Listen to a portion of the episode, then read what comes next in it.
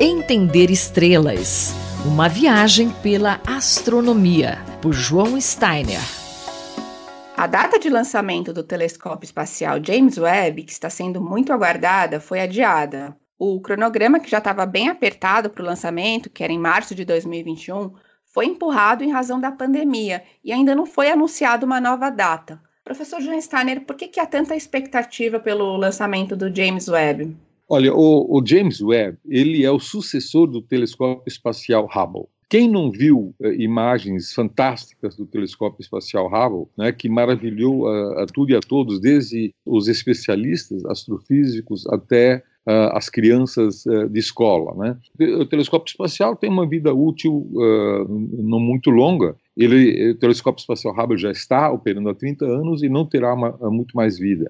Mas o próximo telescópio espacial será muito melhor do que o telescópio espacial. Não apenas muito melhor, mas ele, ele também eh, observará em outra faixa do espectro eletromagnético. Né? O telescópio espacial Hubble ele observa no óptico e no ultravioleta e só muito recentemente um pouquinho no, infravermelho. Já o James Webb ele é otimizado para observar no infravermelho e, portanto, terá a capacidade de fazer descobertas inéditas com uma nitidez nunca vista. Então, a comunidade científica está aguardando com grande ansiosidade o lançamento lançamento desse telescópio. E para a tristeza e desapontamento de todos os futuros e possíveis usuários, entre os quais eu, esse telescópio tem sido adiado ano após ano. Né? Isso é, é, tem sido realmente um, um, um, martírio para a comunidade científica. Né?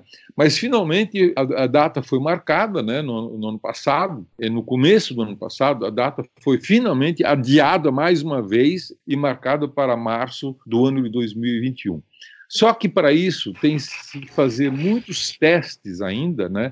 Muitas calibrações, muitos testes, checar todas as engrenagens possíveis tal. E com a pandemia, esses testes foram suspensos, porque as pessoas não podem uh, continuar trabalhando normalmente no, no, nos laboratórios, e em função disso há um atraso nesses testes. Né? Então, já foi decidido que o lançamento não vai ocorrer em março de 2021. Não foi marcada uma nova data. Porque uh, não se sabe exatamente quanto tempo a pandemia vai atrapalhar o prosseguimento dos testes, né? Mas uh, tudo indica, pelo que nós estamos vendo, né, que vai se atrasar em diversos meses, né? Que tipo de pesquisa que o senhor vai aplicar quando esse telescópio estiver pronto? Ah, o meu interesse é, é, observar esse, usar esse telescópio para observar núcleos ativos de galáxias, isto é, núcleos que tem buracos negros ativos que emitem radiação que a gente pode é, observar. Nós observamos isso no óptico, no meu, minha equipe faz isso já há muitos anos, né? No óptico e também no infravermelho. Só que com o, o, esse novo telescópio nós podemos avançar a pesquisa que nós estamos fazendo com uma nitidez muito melhor e também estender para faixas do espectro eletromagnético ao qual nós não temos acesso aqui na Terra, porque a atmosfera atrapalha, absorve. Então nós podemos, uh, uh, saindo da atmosfera, nós podemos enxergar coisas uh, que nós temos grande curiosidade para enxergar, para avançar a pes nossas pesquisas,